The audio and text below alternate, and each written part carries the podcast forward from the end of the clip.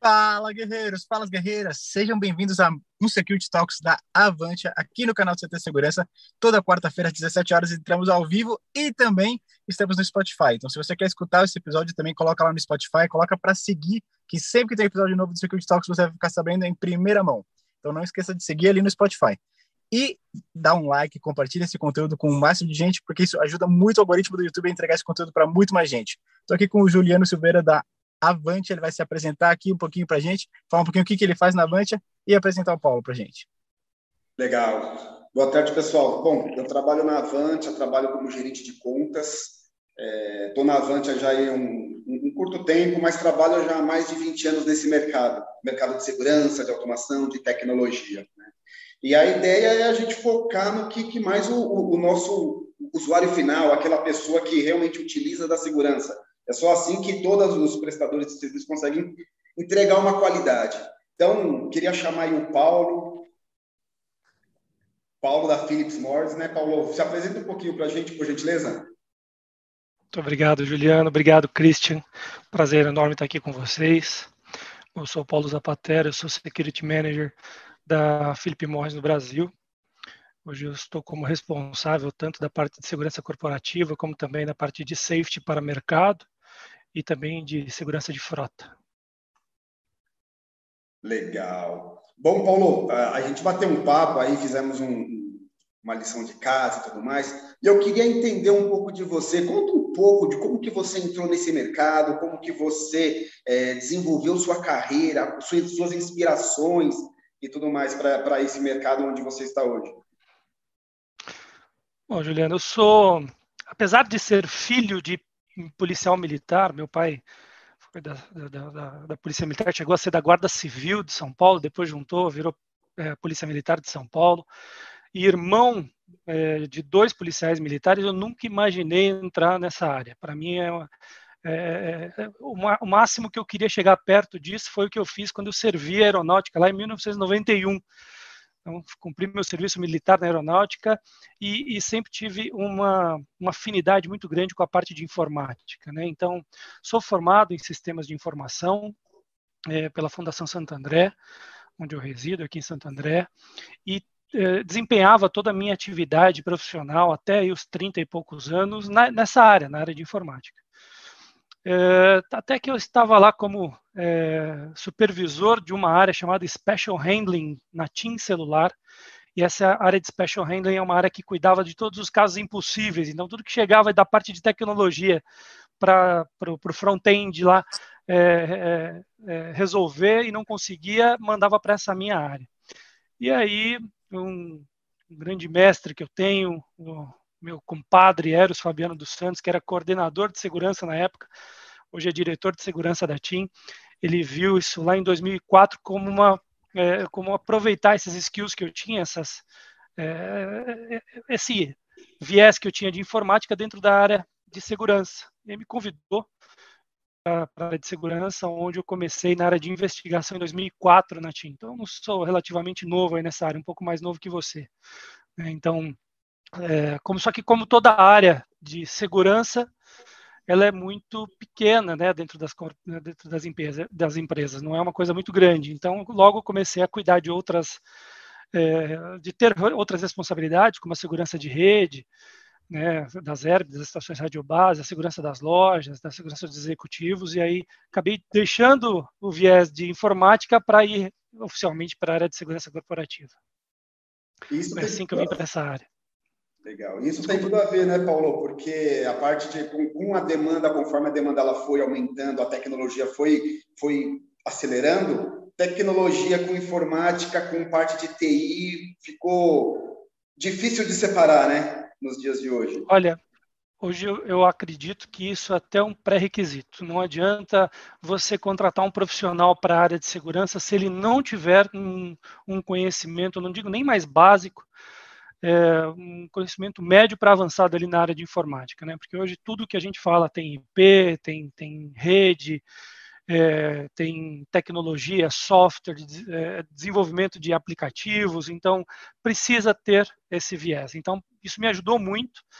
É, eu também trouxe uma bagagem que hoje é muito importante na área, na área de segurança, que é é, a questão de uso de dados né, para tomada de decisões, que a gente sabe muito bem que a área de segurança é, lá nos primórdios ela utilizava muito mais do feeling, né, do, do conhecimento na área de segurança, do, do profissional de segurança, do que basear, as decisões eram baseadas totalmente em dados. Hoje não.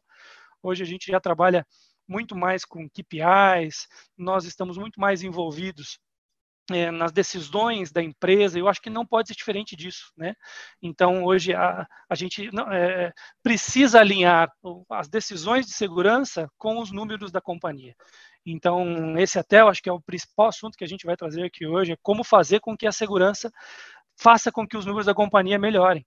Né? Então, não simplesmente fazer a segurança por si só.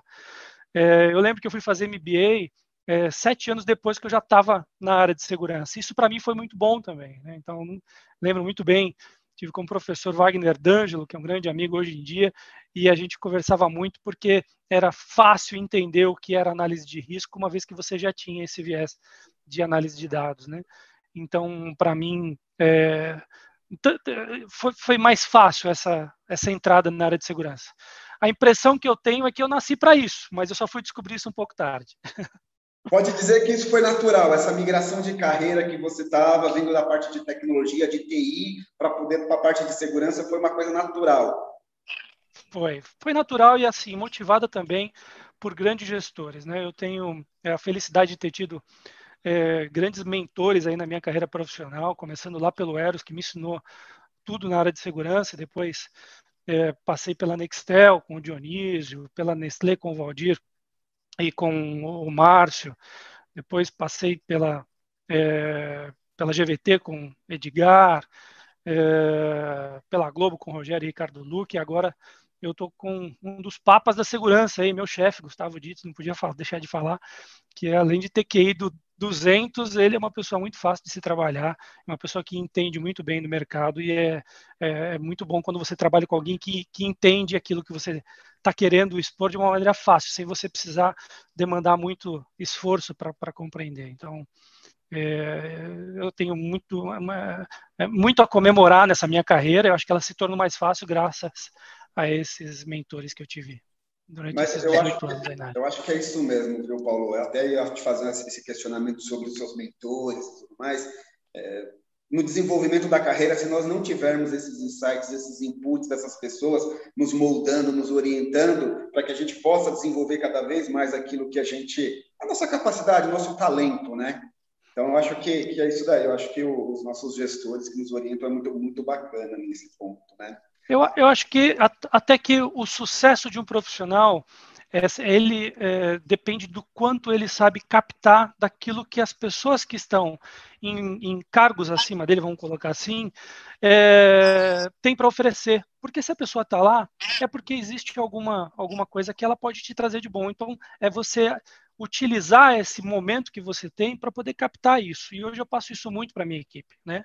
Então a minha equipe eu falo para eles, aproveitem todos os momentos que vocês podem, não só comigo, mas com todos os, os outros é, gestores de segurança ou até colegas de, de outras. Hoje a gente tem uma uma felicidade muito grande dentro da Felipe Mois, porque a gente consegue conversar com diversos países aí, né? A Felipe Mois é uma empresa mundial e a gente consegue trazer o melhor para para dentro da companhia porque já foi testado de alguma forma em outro local. Ou quando a gente desenvolve alguma coisa, alguma coisa internamente, a gente consegue também testar em outros países e, e ver que aquilo é funcional, que a gente nós não estamos atrás na área de segurança, não. Nós estamos até bem avançados em relação ao que a gente pode ver em outros mercados mundiais. É lógico, né? A gente tem alguns dos maiores problemas, né? Nós estamos falando principalmente na Felipe Moraes com o segundo mais, o produto mais roubado do Brasil. Só perde para alimentos e alimentos tem 200 é, é, é, fabricantes, cigarro só tem três no Brasil. Então, é, o desafio é grande. Então, é, é, óbvio que a gente tem, tende a buscar mais tecnologia para poder ajudar a resolver esse problema, que é, que é um problema que todos nós enfrentamos na área de segurança, mas para cigarro ele é um pouquinho mais desafiador. Legal. Deixa eu só voltar um pouquinho assim, porque senão a gente vai chegar lá no final muito rápido lá, né? Mas assim, é, só para poder entender, na sua formação técnica, você explicou para a gente a respeito da como, como que você chegou e tudo mais, qual foi um pouco da sua trajetória. Mas assim, você aprendeu muitas coisas na parte vindo da sua carreira de TI e tudo mais, como análise de dados, como capacidade, a capacidade de interpretar aquelas informações, seja aquelas informações é, zero e um que as pessoas te trazem, ou conseguir realmente desvendar aquilo que está por trás. Você também comentou um pouco sobre o intercâmbio de comunicação, né? Você conseguir colocar uma ideia sua que uma ideia que foi desenvolvida aqui num outro país ou fazer o contrário. Né? É, como que essa análise hoje você consegue utilizar a sua capacidade de análise hoje na sua no seu dia a dia? Só dá um, um, briefingzinho, um simples exemplo para gente. A segurança atual ela não pode é, ela não existe sem uma nova sigla que a gente tem ouvido há pouco tempo, que é o SRM, Enterprise Security Risk Management. Né? O que, que é esse SRM? Esse SRM, ele nada mais é, falando aqui em miúdos, é lógico que já houveram várias lives aí explicando sobre ele, inclusive do próprio Gustavo, mas é uh, você discutir com os seus stakeholders qual é o risco que a gente quer enfrentar juntos e quais as soluções que a gente quer enfrentar. E não dá para conversar com os executivos de uma empresa sem antes é, você trazer dados. E isso foi muito fácil. Né? Quando, como, como essa minha formação é, na área de, de, informática me possibilitou aprender muita coisa sobre é, dados né, estatísticos, eu consegui trazer isso de uma maneira muito fácil para a área de segurança. E atualmente isso tem cada vez sido mais importante. Então, quando você trabalha a área de segurança, você não pode trabalhar a segurança somente em feeling. Okay? Então você tem que entender, por exemplo, qual é a, a, intenção da companhia. A intenção da companhia é crescer market share, por exemplo, é fortalecer um, um, um, mercado independente do market share, e aí a sua segurança ela pode mudar de acordo com essa intenção da empresa. E a, o SRM diz que você deve participar junto com os principais stakeholders de uma organização destas decisões. Então, se, por exemplo, né, você a sua intenção é crescer market share, então você vai fazer prover uma segurança para você ampliar é, o número de, de pessoas atingidas dentro da sua organização na área de distribuição falando de distribuição, né? Que é o que, é o que a gente está falando aqui. Se a sua, é, se, se, não é market share e sim é consolidar algum mercado que você já atua, aí você tem que focar em alguns key accounts, por exemplo, né? Então você foca naqueles key accounts e protege eles de uma forma melhor. Você traz mais segurança para aquela forma.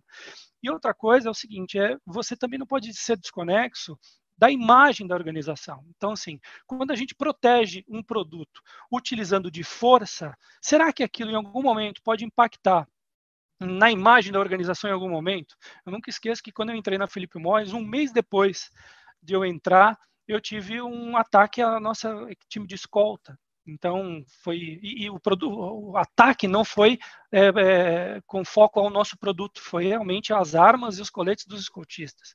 Então, olha o impacto que isso é para uma organização. Né? E, então, tudo isso tem que estar linkado às decisões de segurança. Essas decisões, elas dizem o seguinte: o risco não é da segurança, o risco é da organização a segurança vai lidar junto com as outras áreas da empresa como mitigar esses riscos. E quando você traz dados para isso, você consegue demonstrar de uma forma mais adequada como agir em, em certas ocasiões. Né? Então, não adianta, por exemplo, eu querer combater é, o risco é, um risco que eu não tenho. Por exemplo, ah, o meu maior número de ocorrências é quando o veículo está parado na frente de, de, um, de um cliente nosso. E eu protejo quando ele está andando, o, carro quando ele está andando, e não quando ele está parado. Ou seja, se eu não analisar esses dados, eu posso é, é despender de uma força ou de um investimento, até financeiro, numa área que não vai me trazer resultado. Então, é, é, é nisso que a gente tem que se basear. Ou desestimular o consumo do teu produto, inclusive, né?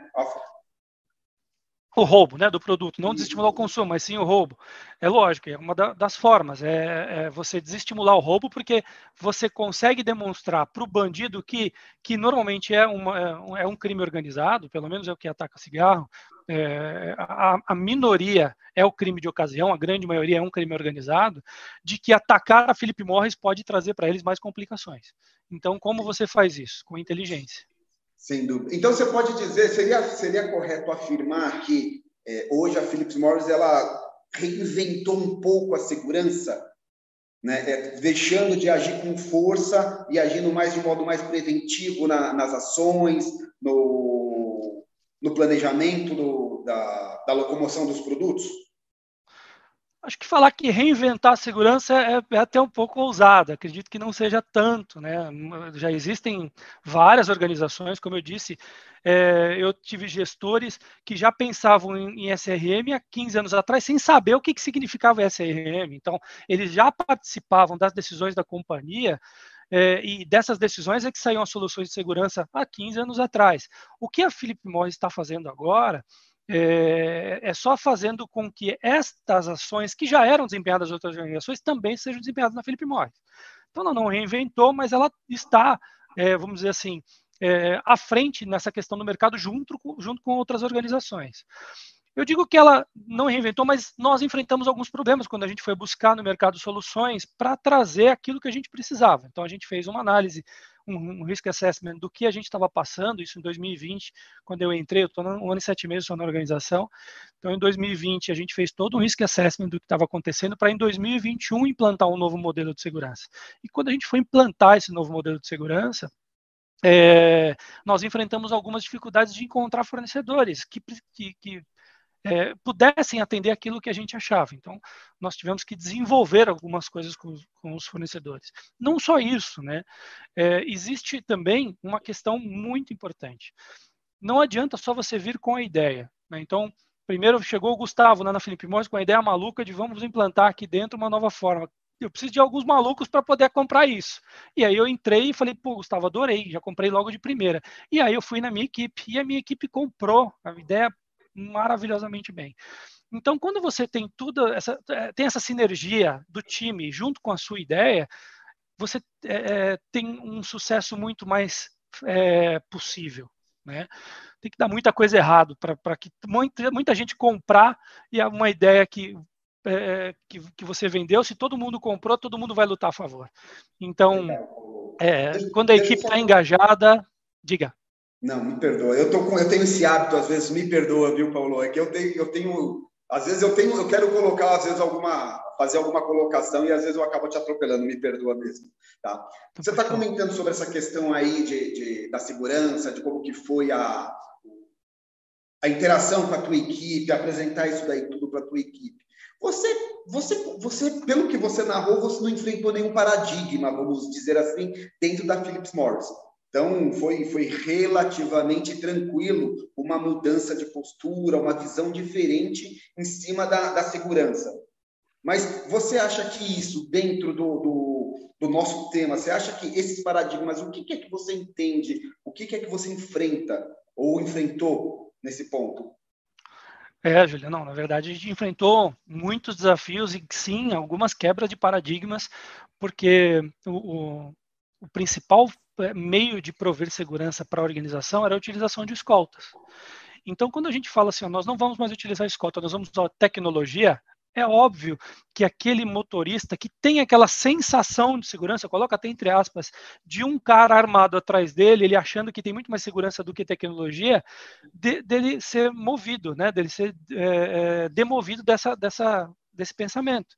Então, sim, enfrentamos grandes é, discussões internas para poder demonstrar que isso é, era possível. Então, primeiro eu precisei vender isso para a equipe. Então, primeiro a gente fez um, um, um, trabalho de inteligência. Na verdade, não é a gente, né? Eu sou a pessoa que foi lá e começou a fomentar a minha equipe, e a minha equipe que fez todo o trabalho, né? Então, graças a eles, nós tivemos aí pessoas certas nos seus locais, no, nos, nos seus locais adequados e que estavam é, com vontade de fazer que conseguimos é, extrair algumas informações. Então a gente extraiu algumas informações do tipo assim: o que, que a minha escolta provê de segurança para o motorista?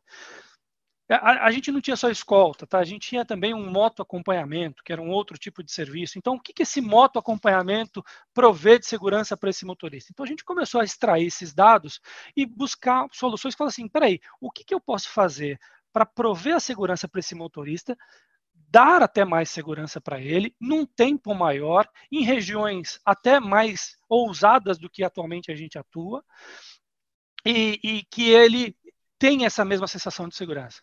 Então, enfrentamos esses paradigmas, conseguimos demonstrar isso, fizemos um teste, né? Então a gente pegou algumas áreas com alguns motoristas que eram chaves ali para a operação, aqueles motoristas que normalmente tinham mais palavra dentro de um time, fizemos testes com eles, demonstramos que para eles aquela solução era muito melhor.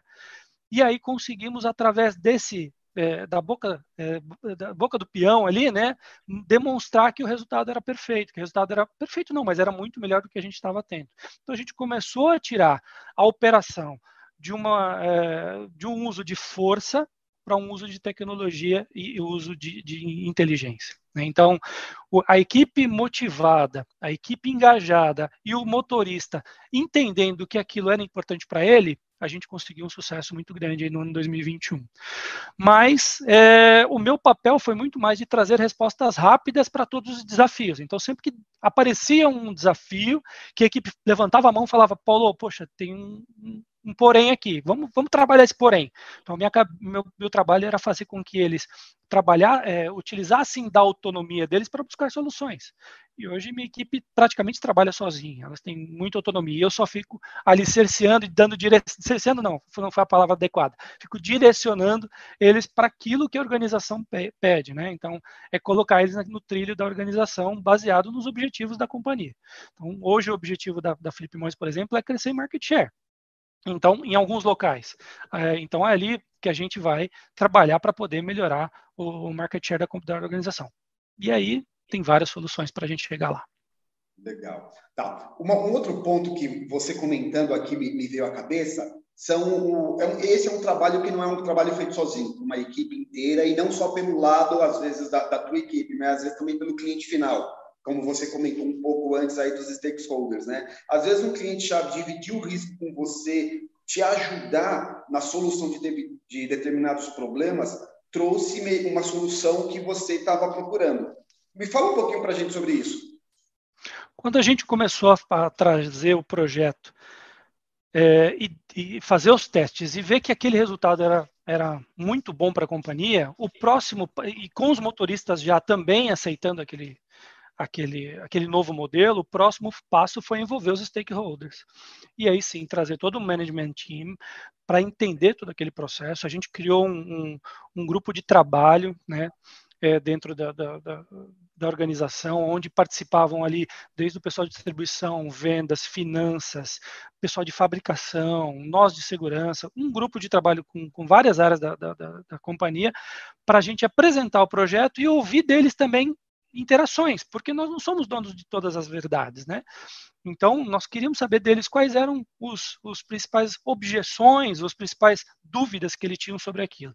E aí houveram várias interações. Nós tínhamos feito um projeto de implantação de cinco anos, fomos até é, desafiados a, a, trazer esse projeto para três anos, de tanto que eles gostaram da, da proposta. Então, nós trouxemos esse projeto de implantação para três anos, e esse projeto já foi desafiado de novo. Tem muitas coisas que estavam planejadas para ser implantadas há três anos que a gente já implantou agora em 2022. Né? E isso é uma outra coisa importante dentro dessa discussão de risco da organização, né? que é quando o cenário muda, o risco também muda. Então, se eu fiz um planejamento para cinco anos, eu fui desafiado para três, esse cenário mudou. Então, uma vez que eu tenho que implantar uma coisa antes daquilo que a gente planejou, eu tenho que assumir alguns riscos e aí eu tenho que voltar para os stakeholders e falar: está todo mundo de, de, acordo com assumir esse risco? Né? Então, é, esse cenário a gente tem que ser muito flexível, né? tem que ser resiliente também nessas mudanças. Às vezes a mudança é, é de mercado, né? o dólar sobe, o dólar baixa, o preço da tecnologia muda. Então, aquele investimento que a gente planejou não era possível, agora é possível, é, porque o dólar baixou, então eu vou investir mais. Então, essa resiliência, ela precisa ser constante e sempre ser avaliada.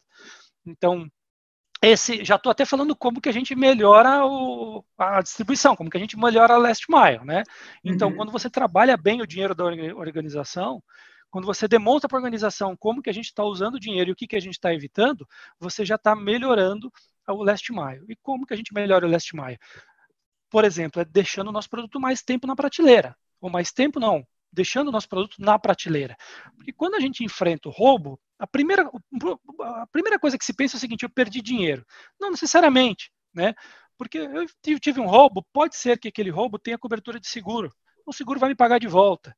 Né? Eu tenho uma recuperação de impostos sobre aquilo, ou seja, várias questões ali. Mas o que, onde principalmente eu perco? No desabastecimento do mercado. Porque vou ter que. O, o, meu, o meu, meu, produto não vai estar lá na prateleira para ser vendido.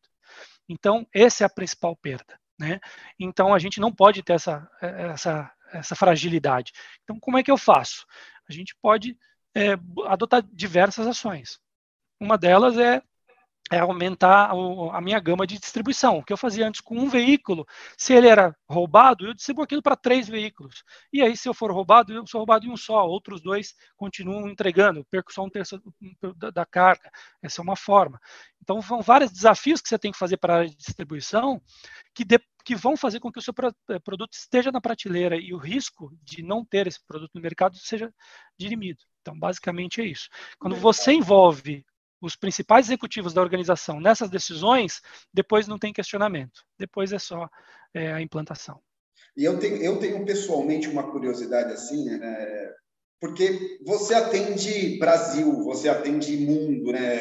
É uma multinacional. Eu fico vendo assim, você tem um cenário na região sul, você tem um cenário na região sudeste, você tem um cenário às vezes dentro da região sudeste, você tem N cenários. Então é toda uma adaptação que vocês precisam é, ter. E como que vocês lidam com essa questão de política, com essa questão de, de, do dólar, como você comentou, a questão de aumento de criminalidade, N coisas nesse sentido?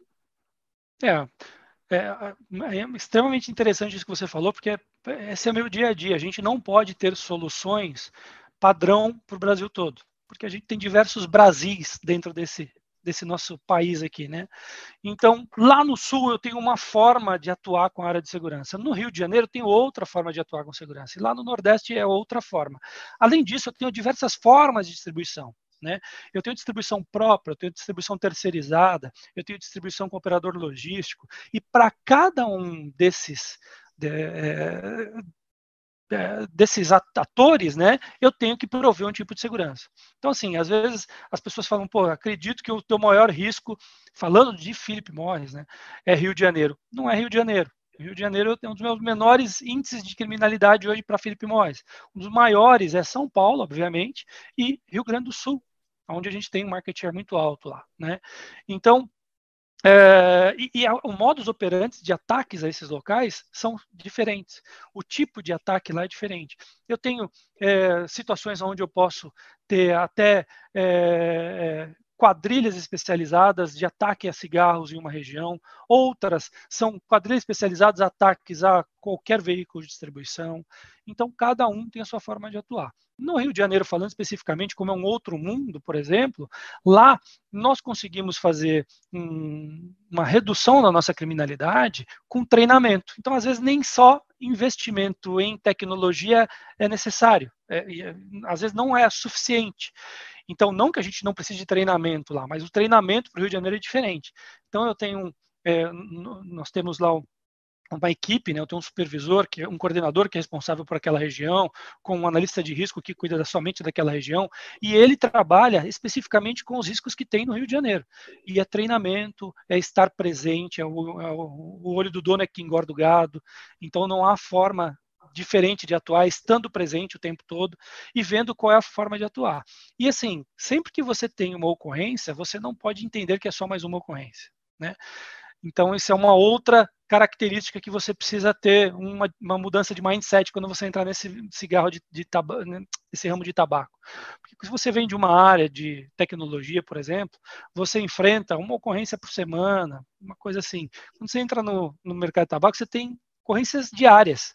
E aí você tem que é, trabalhar atualmente para que você não seja impactado psicologicamente para por isso, né? E sim lidar com essas ocorrências, não se sentir é, confortável com ela e buscar soluções, mas não ser impactado psicologicamente para não cair numa, numa depressão, porque você todo dia tem um ataque. Né? Então, a impressão que se dá no início é que você está correndo atrás, está enxugando gelo. Uhum. Mas não é isso não, não é isso não. O que a gente tem demonstrado é que sim, é possível a gente reduzir esse risco é, de maneira inteligente, utilizando dados.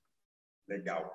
Mas fala uma coisa para mim, você não chegou nessa solução mágica onde tudo dá certo e tudo mais. Provavelmente você teve aí no meio do caminho, algum precalço, que você precisou dar um passo para trás, um ou dois passos e, re, e, e reestudar a solução. Conta, você tem algum estudo de caso que você pode comentar com, conosco sobre alguma coisa que você precisou mudar o caminho no, no, no meio da história? Temos, como eu disse, a gente precisa ser resiliente, né? Então, assim, nós planejamos uma implantação de um, de um projeto de, de, de, tecnologia embarcada dentro dos nossos veículos, quando os veículos eram próprios da Felipe Morris. Então, o que, que a gente precisava embarcado ali de tecnologia? A gente precisava que o sistema de rastreamento do veículo conversasse com o sistema de alarme que eu tenho no veículo, e os sistemas de rastreamento são dois, né? Eu tenho tanto a isca quanto o sistema de rastreamento do próprio veículo. Eu tenho o sistema de alarme, que é o sistema de alarme que traz para mim a informação de que aquele veículo é, sofreu algum tipo de ataque. Normalmente esse sistema de alarme ele é, é, é por um acionamento do motorista, só que para mim não era suficiente. Para quando eu digo para mim é para nós da Felipe Morris, tá? É, não era suficiente. Nós precisamos de um sistema de alarme autônomo que não dependia somente da decisão do motorista também. Então nós vamos buscar essa solução no mercado e também um sistema de monitoramento que eu demonstrasse para minha equipe que realmente aquilo era um ataque, que era, não era um falso ataque. Que um dos grandes problemas que tem no mercado hoje é quando você recebe um alarme, você tem uma, uma, uma, um, uma um, um, alarme dentro da sua central de monitoramento de um veículo que sai da rota, só que você não tem certeza se aquilo é realmente um ataque. E aí você tem que entrar em contato com o motorista tal. Então, o que, que nós fizemos? Nós embarcamos um sistema de CFTV online ali, onde eu consigo monitorar constante e ver se aquele veículo está tendo ataque realmente. Aí nós criamos uma torre de controle, que é a nossa central de comando e controle, lá em Santa Cruz do Sul, com uma equipe altamente treinada que sabe interpretar essas informações, traz essas imagens para a nossa central de comando e controle e já aciona os órgãos de segurança pública. Já vou chegar na tua pergunta, tá? Mas é só para você entender o conceito. Então, esse todo esse modelo que foi criado é, do sistema de alarme linkado com rastreamento, sistema de CFTV, monitoramento da central de comando e controle e acionamento do órgão de segurança pública, ele traz uma bagagem para a polícia que a polícia adora, que é a polícia prender em flagrante quando a informação é co correta porque é muito complicado. O mercado de segurança sofre muito quando a gente aciona a polícia, aquela informação para a polícia é só para criar boletim de ocorrência. E isso é muito ruim. A polícia quer prender o, o bandido. O Brasil todo, Rio de Janeiro, Minas, São Paulo, qualquer lugar do país. Polícia quer prender. Polícia quer ter o flagrante, mas para isso ele quer ter informação concreta. Então, uma vez que eu tenho informação online e eu já aciono, ele vai com, com fome de pegar o cara. Sim. Então a gente tem a resposta de quem tem que trabalhar na rua para a gente, que é, são os órgãos de segurança pública. Nós fizemos todo esse projeto, implantamos, tivemos sucesso, só que no meio do caminho a Felipe Morris teve uma mudança de estratégia, que foi o projeto de terceirização. Né? Então, a, a Felipe Morris terceirizou uma boa parte das suas entregas. E aí, como é que eu faço? Se eu criei um modelo para veículos e motoristas próprios, e agora como é que eu faço para terceirização? Então, nós tivemos que readaptar esse modelo é, para essa área de terceirização, para uma área terceirizada. Então, nós tivemos que buscar soluções no mercado que não dependessem só de uma tecnologia, porque a gente estava baseado antes só em uma tecnologia, só em um fornecedor que trazia essa solução para mim. Então, meu time teve que ir no mercado e se virar para buscar lá integradores que conversassem com várias, vários sistemas, Omnilink, Sascar, é, Ravec, Golden Sat, teve que trazer todos eles para dentro da, da, da, nossa, da nossa central de comando e controle e interpretar todas elas, porque o terceiro trabalha com. Eu não posso obrigar ele a trabalhar com, com um fornecedor específico, né? Então tem que trabalhar com vários. Então a gente ainda está nesse projeto de implantação. E estamos com uma outra solução agora, que é uma solução de divisão de carga. Então, a gente está colocando um sistema onde, independente do integrador, independente daquele sistema da, área de distribuição que vai fazer é, o meu trabalho de entregar o nosso produto, né, o, meu trabalho não vai pegar o meu produto e entregar, é, eu tenho uma, uma, uma solução que eu vou colocar dentro do veículo dele que no fim do dia eu posso ir lá e retirar. E essa, essa solução, ela me dá aquilo que eu preciso, me dá uma senha de equação, me dá um sistema de alarme, me dá um monitoramento, me dá um rastreamento. E, e, e, isso funciona perfeitamente para o terceirizado. Né? Ainda é um, um teste que a gente está fazendo. E foi uma ideia que eu trouxe e meu time comprou e desenvolveu. Então, tem o Borges lá, o Rodolfo, o Augusto, pessoas do meu time que compram essas minhas ideias loucas aí, vão atrás e, e, e conseguem a solução. E tem surtido grandes efeitos. Então, Não sei se eu falei até demais, mas o importante era só trazer assim que é, essa é uma forma de você melhorar o last mile. É quando você traz soluções pro, que não vão impactar a entrega. Né? Impactar mais do que já era impactado. Um mínimo de impacto você tem. Só que eu não posso atrasar uma entrega, por exemplo, por causa de todo para, aquela parafernália que eu coloco de segurança. Eu não posso fazer com que o motorista fique parado lá esperando alguém ficar liberando uma porta. Eu não posso ficar um motorista parado porque a escolta chegou atrasada. Eu tenho que fazer com que ele entregue o mais rápido possível, de uma forma é, ágil e que eu consiga ter visibilidade de tudo aquilo. E outra, hoje a gente tem um projeto um projeto não, a gente tem um resultado deste projeto, que é a auditoria desse processo. Então, se a área de distribuição pergunta para mim, eu quero saber o que aconteceu ontem nesse, nessa, na minha cadeia logística, eu tenho como auditar e trazer para ele todos os pontos, ó, desde o momento que ele saiu, é, até todas as paradas que ele fez, as notas fiscais que ele entregou, como foi a entrega, é, se ele pegou muito trânsito, se ele não pegou. Então, é, eu tenho toda a auditoria desse processo que antes eu não tinha. Então, você traz melhorias para a organização até que ela não tinha pedido. E aí é um outro fator que eu acho importante na área de segurança, que é você surpreender o teu cliente. Talvez isso é muito mais a tua área, que é a área de, de área comercial, mas na segurança também tem. É quando você pede ali um abacaxi, mas vem muito mais do que um abacaxi para você. Acho que todo mundo conhece a história do abacaxi, né? Não, Basicamente é isso.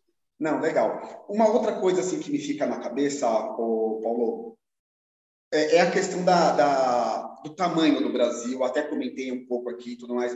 Isso é algo assim que eu, eu acho esse um dos principais desafios de uma empresa, quando você mistura a cultura, quando você mistura o, o modo de uma pessoa enxergar. Essa solução que você está utilizando aqui, você está querendo implantar no norte do país. Como que você, como que você, como que é a recepção disso? Você tem uma padronização? Você tem um, um escopo de treinamento? Como que funciona um pouco isso?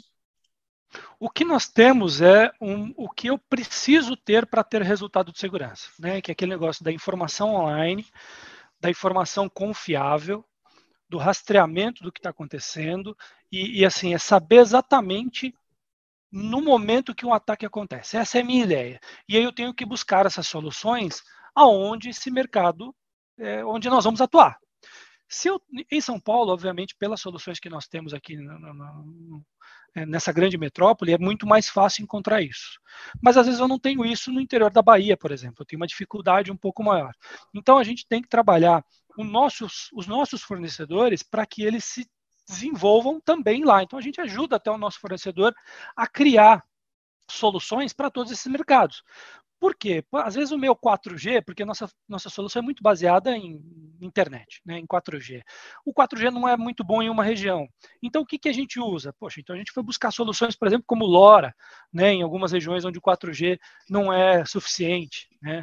Então, ou seja, eu tenho que, que estudar a região para trazer a melhor solução possível.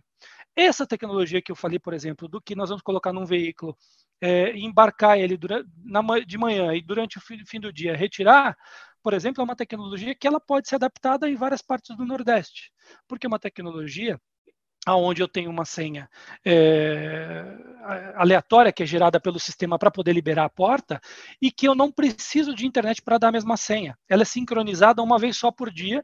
Uma vez que sincronizou uma vez só por dia, eu consigo fazer essas liberações de acesso. Né? Então, a única coisa é que eu preciso do contato com do motorista com a minha central de comando e controle. E aí nós investimos muito nesse contato. Né? Então, hoje a gente tem um 0800, temos dois 0800 para o Brasil todo, temos atendimento via WhatsApp, atendimento via teclado. Dentro da minha central de comando e controle são diversas formas de atendimento onde eu consigo dar resposta para o motorista em qualquer região que ele esteja. Né? Isso é um projeto em desenvolvimento ainda, porque é, nós estamos, nós começamos esse projeto no ano passado em São Paulo, nas grandes metrópoles, Rio de Janeiro, Minas e Rio Grande do Sul, Santa Catarina, Paraná, e agora estamos subindo ele para o Nordeste. Né? Então, é, mas a gente acredita que o sucesso lá vai ser o mesmo que nós tivemos aqui, porque nós conseguimos entender o que a tecnologia é, preponderante daquela região pode nos fornecer de solução. E aí a gente desafia os nossos fornecedores a buscar soluções dentro daquilo. Se a tecnologia for rádio, é rádio que eles vão ter que trazer uma solução para a gente. É basicamente isso. Legal. Bom, Cristiano, como é que nós estamos aí? Tem, tem alguma pergunta no momento? A gente pode continuar seguindo? Ah, eu sei que o pessoal aqui tá, tá mandando. O Cavalca vai separar algumas perguntas para mandar aqui no chat para a gente. É, tem bastante gente online. Quero agradecer todo mundo que está online aqui também com a gente. É, não deixe de dar seu joinha, dar um like, compartilhar esse conteúdo com mais gente e não esquece também de seguir o Secret Talks no Spotify. Além de você poder escutar, você pode seguir agora o conteúdo. Então coloca lá porque sempre que tem conteúdo novo do Secret Talks, você vai receber em primeira mão. Legal, boa. Paulo, tem uma outra questão aqui.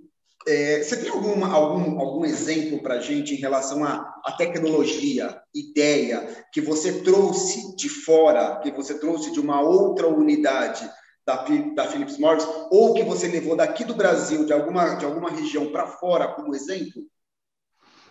Olha, essa ideia que nós estamos implantando desse uso de tecnologia que envolve rastreamento, CFTV, alarme, é, com a central de comando e controle, nós já apresentamos isso para todo, todos os países que a Felipe Mois atua. Né? É, já tive reuniões com o pessoal de Turquia, México, Colômbia, é, Caribe, demonstrando para eles como nós atuamos aqui, porque eles têm interesse em implantar lá. Então, essa tecnologia, essa, esse modelo que nós estamos utilizando, ele está sendo sim exportado para vários outros países. Mas lembrando, né, nós é, não reinventamos a roda, então a gente só deu para eles o sucesso que a gente estava tendo com o uso de, deste modelo de atuação. E eles têm que, a lição de casa de buscar fornecedores em suas regiões que tragam para eles o mesmo resultado que a gente teve aqui. Só que não adianta buscar essa solução sem antes envolver, fazer aquele pré-trabalho que a gente teve, de envolvimento dos stakeholders. Aliás, até falou, até antes disso. Primeiro é convencimento da sua própria equipe, é, dar autonomia para a sua equipe de buscar soluções, porque a gente não é não, não, somos donos de, da verdade. Minha equipe é que trouxe a maioria dessas soluções, eu só os desafiei. Então, eles têm que fazer isso também nas suas regiões. Depois, envolver o, a área de inteligência, de segurança, para trazer os dados que vão dar a base para que seja implantado esse projeto. Uma vez que você tem os dados a sua equipe engajada, fazer com que os stakeholders também sejam engajados nesse projeto e assim fazer alguns testes de implantação e ampliar isso.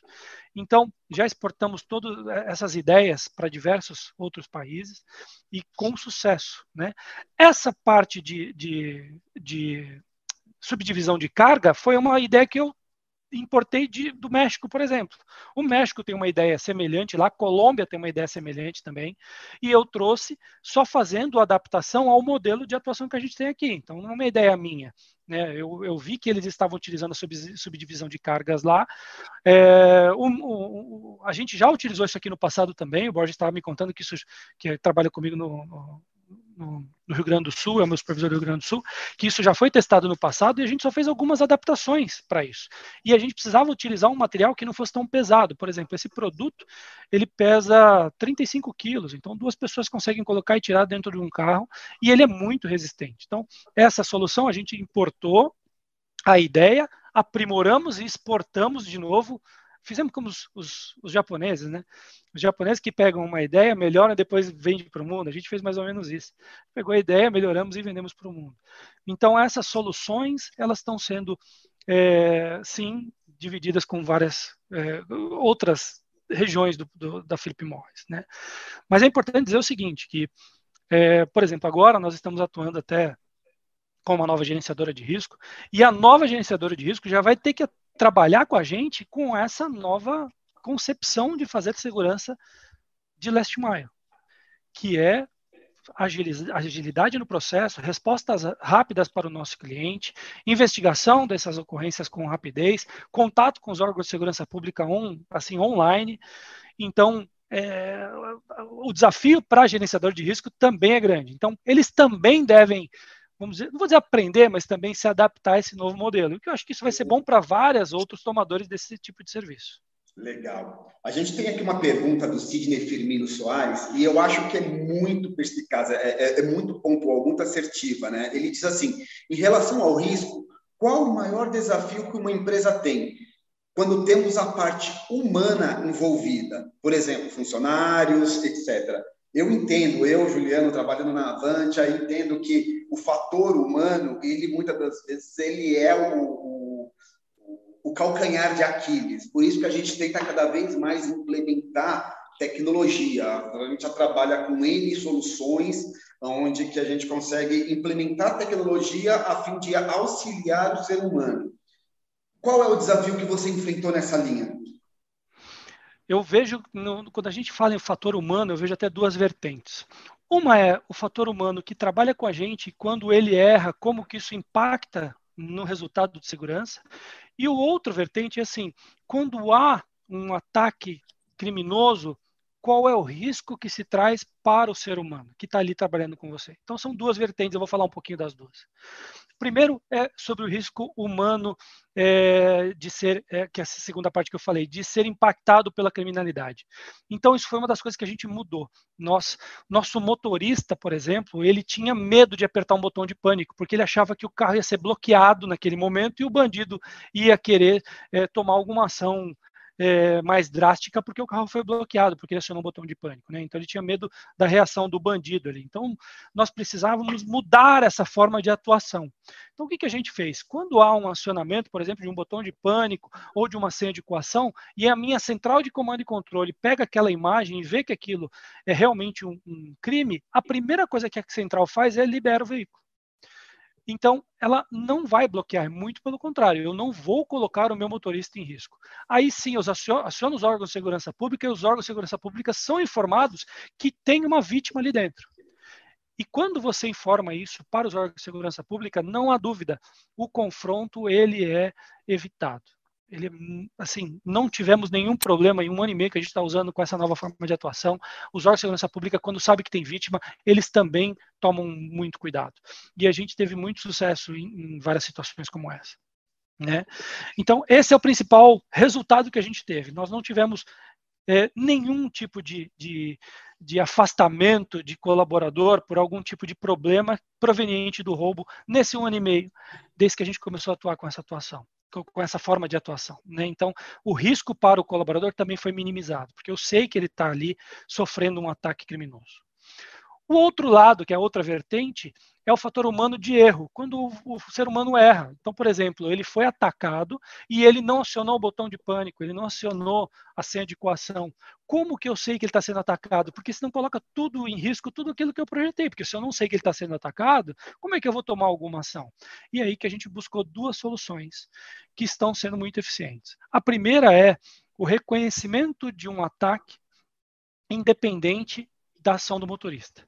Então a gente já tem tecnologias que às vezes é baseada no banco do passageiro, é baseado na, na identificação por câmera, que se identifica duas pessoas na câmera, ele automaticamente já abre a tela para a minha central de comando e controle, a minha central de comando e controle é, já toma alguma ação sobre aquilo.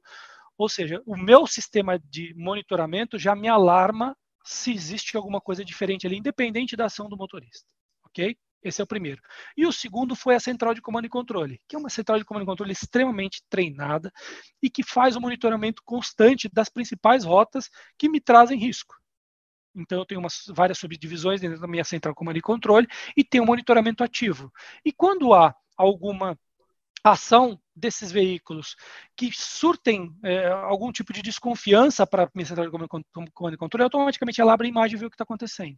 Então, muitos casos de ataques a mim, a, a, aos nossos veículos de distribuição foram pegos através desse monitoramento ativo da minha central de comando e controle, que a gente chama também de torre de controle.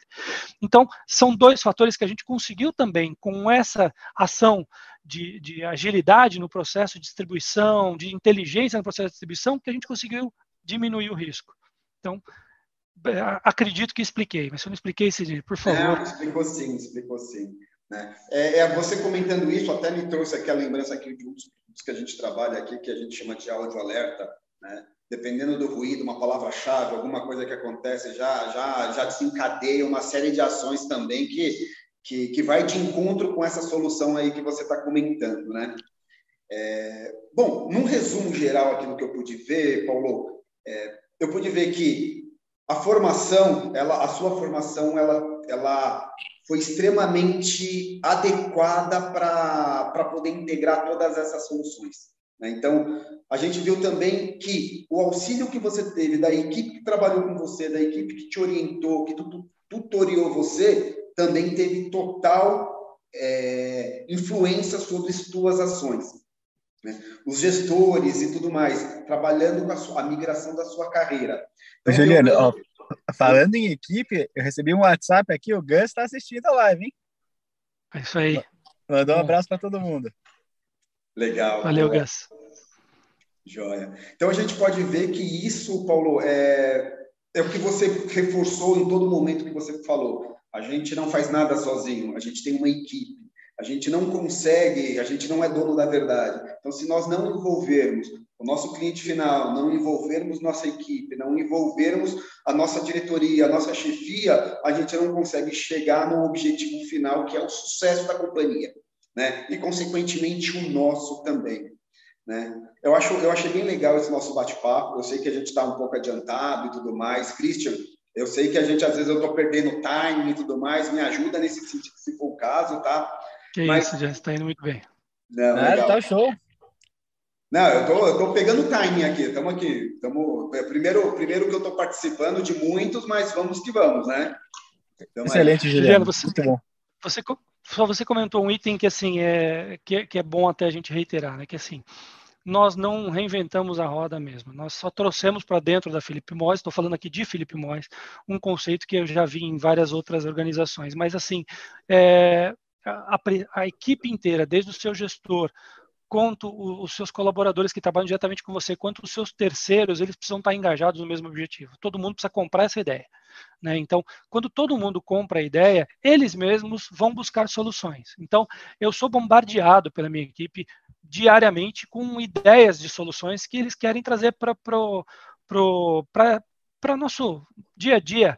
E eu ouço todas as soluções. A gente marca reuniões, nós temos reuniões semanais para apresentar os projetos, e eles falam, eles demonstram, e eles vão buscar é, toma, é, prestadores de serviço que trazem essa solução para a gente. Né?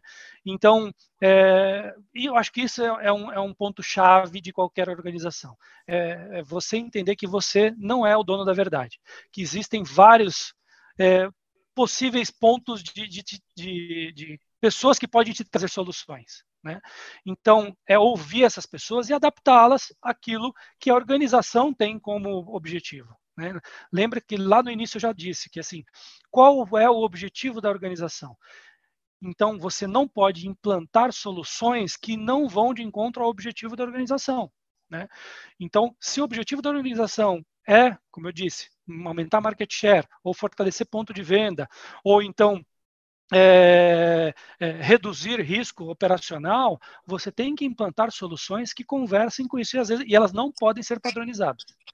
Em hipótese nenhuma, elas podem ser padronizadas. Você precisa ter uma ideia, porque senão você deixa a sua central de comando e controle doida também, não pode chegar lá e cada vez falar para eles que eles vão trabalhar de uma forma diferente, mas as tecnologias precisam conversar de uma forma que a central entenda, mas que não seja padronizado em campo. Para cada modelo de atuação do seu last mile, você tem que buscar uma solução. Tá. Mas eu garanto para vocês alguns pontos. Resposta rápida, tecnologia de ponta e confiança nos órgãos de segurança pública tem que andar juntos. Legal. É uma perguntinha que eu acho que já saiu um pouco do time, mas eu acho que ela veio aqui esse insight, eu acho que é muito interessante. Nós falamos da empresa, de equipe, do cliente final, e existe uma, um, mais um agente nesse, nesse bolo, vamos dizer assim, que eu entendo que na minha na nossa área ela, ela, é muito significativa que querendo ou não são os nossos concorrentes. Os nossos concorrentes eles não são nossos inimigos eles são concorrentes. E muitas das vezes a gente consegue aí numa, numa força mútua até mesmo por isso que existem associações onde que diversas pessoas fazem parte e discutem uma sociedade melhor uma segurança melhor hoje você tem vocês não dominam 100% o mercado e vocês têm concorrentes significativos. Qual que é o tipo de interação que você tem para melhorar o todo? Os, os, os, gestores, tanto de JTI quanto Souza Cruz, são meus, são meus amigos, né? então, é, de antes de Felipe Mois, e nós temos sim interações, ultimamente até nem, nem tido nem, nem tem tido tanto, porque a gente tem uma vida bem atribulada, mas até o ano passado nós tivemos bastante é, interação. Participamos de um grupo juntos, né? Nós temos um grupo de, de, de, WhatsApp, aonde ali a gente divulga informações de quadrilhas que estão atacando, aonde estão atacando, quais são os tipos de ocorrências mais comuns que a gente está tendo. Então, informações de criminosos é, para a gente fortalecer, por exemplo, inquéritos policiais. Então, a gente busca com esses outros, com, com, com os nossos parceiros, eu vou dizer assim, da área de segurança, desses concorrentes, e a gente troca muita informação. Minha equipe tem mais interação com eles, né? É, porque é questão bastante operacional, mas a gente se conversa muito. E esse negócio, realmente, na área de segurança, não existe esse tipo de situação de concorrência. A gente, é, é lógico que existem alguns cuidados ali que a gente tem que tomar, com informações de números, né? Mas e, é, quanto a, essa questão do, do, de quem me ataca, também ataca o meu parceiro. O, o inimigo é o mesmo, né? Ideias o inimigo é o mesmo. E a gente tem que se ajudar. E eu sou extremamente partidário disso.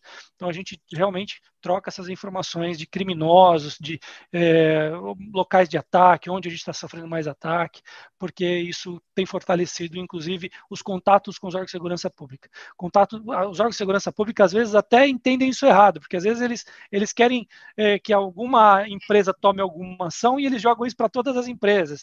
Mas é, isso é devido à interação que a gente tem constante. Paulo, é, a gente está chegando no finalzinho, só tinha uma pergunta aqui também que eu queria incluir, que, que mandaram aqui para mim no WhatsApp, que o pessoal não está no, no, no, YouTube, mas estava assistindo e, tá, e, e, me mandaram para aqui, perguntando no teu, na, na, tua visão, assim, qual é a importância da POC e como realmente fazer uma POC bem feita para testar um produto, especialmente, como você citou várias vezes, um país continental, que uma solução funciona para uma região e não funciona para outra, como testar isso bem é, e, e, e você como fazer uma, na, na tua opinião, como fazer uma POC bem feita? É, a prova de conceito, ela é, sem dúvida, uma das coisas mais importantes dentro desse mercado de tecnologia. Então, como, felizmente, eu já trouxe isso de bagagem, para mim foi muito fácil. Então, quando você tem uma ideia e você é, quer colocar ela em prática, não há dúvida que você precisa criar um modelo de POC para que isso você teste antes de, de ser implementado. Né? Então, é, por exemplo, essa tecnologia que a gente está usando de divisão de carga, nós estamos fazendo testes em duas regiões, no Rio Grande do Sul e em São Paulo, para saber se a resposta nos dois, nas duas regiões vai ser a mesma. E estamos colocando em áreas de extremo risco, para saber se quando houver uma ocorrência, se realmente vai ajudar da forma que a gente imaginou. Né? Então, às vezes, a sua ideia ela é interessantíssima no papel, mas quando você coloca a prova de conceito, você vê que ela não, não surtiu efeito. Então, assim, Hum, eu acredito que nenhuma solução deve ser colocada em prática sem antes fazer uma, um, um, teste. Então, é, acredito que essa pergunta veio bem de encontro ao que a gente tem explanado aí durante toda a live. Muito legal. Pessoal, tenho que agradecer muito vocês dois. Juliana, uma palavra final aqui para a nossa audiência? Tecnologia dentro da segurança, ela é imprescindível. Tem, temos que ter. Muito bom. Paulo, uma mensagem final para a nossa audiência, por favor. Eu quero agradecer a oportunidade de ter participando. Também foi minha primeira live, né? Então estou debutando aí nesse, nesse modelo, né? É, gostei bastante de fazer, de explanar aqui o, o que a gente tem é, realizado dentro da Felipe Morris e estou aberto aí ao pessoal que queira fazer algum tipo de benchmark, fique à vontade, que as portas estão abertas para a gente trocar ideias. Muito legal. Pessoal, muito obrigado. E lembrando vocês, toda quarta-feira, às 17 horas, estamos aqui no Security Talks da Avantia. A gente se encontra semana que vem. Valeu, Cristian. Forte abraço. Obrigado, abraço, Juliano. Até mais. Obrigado, Paulo.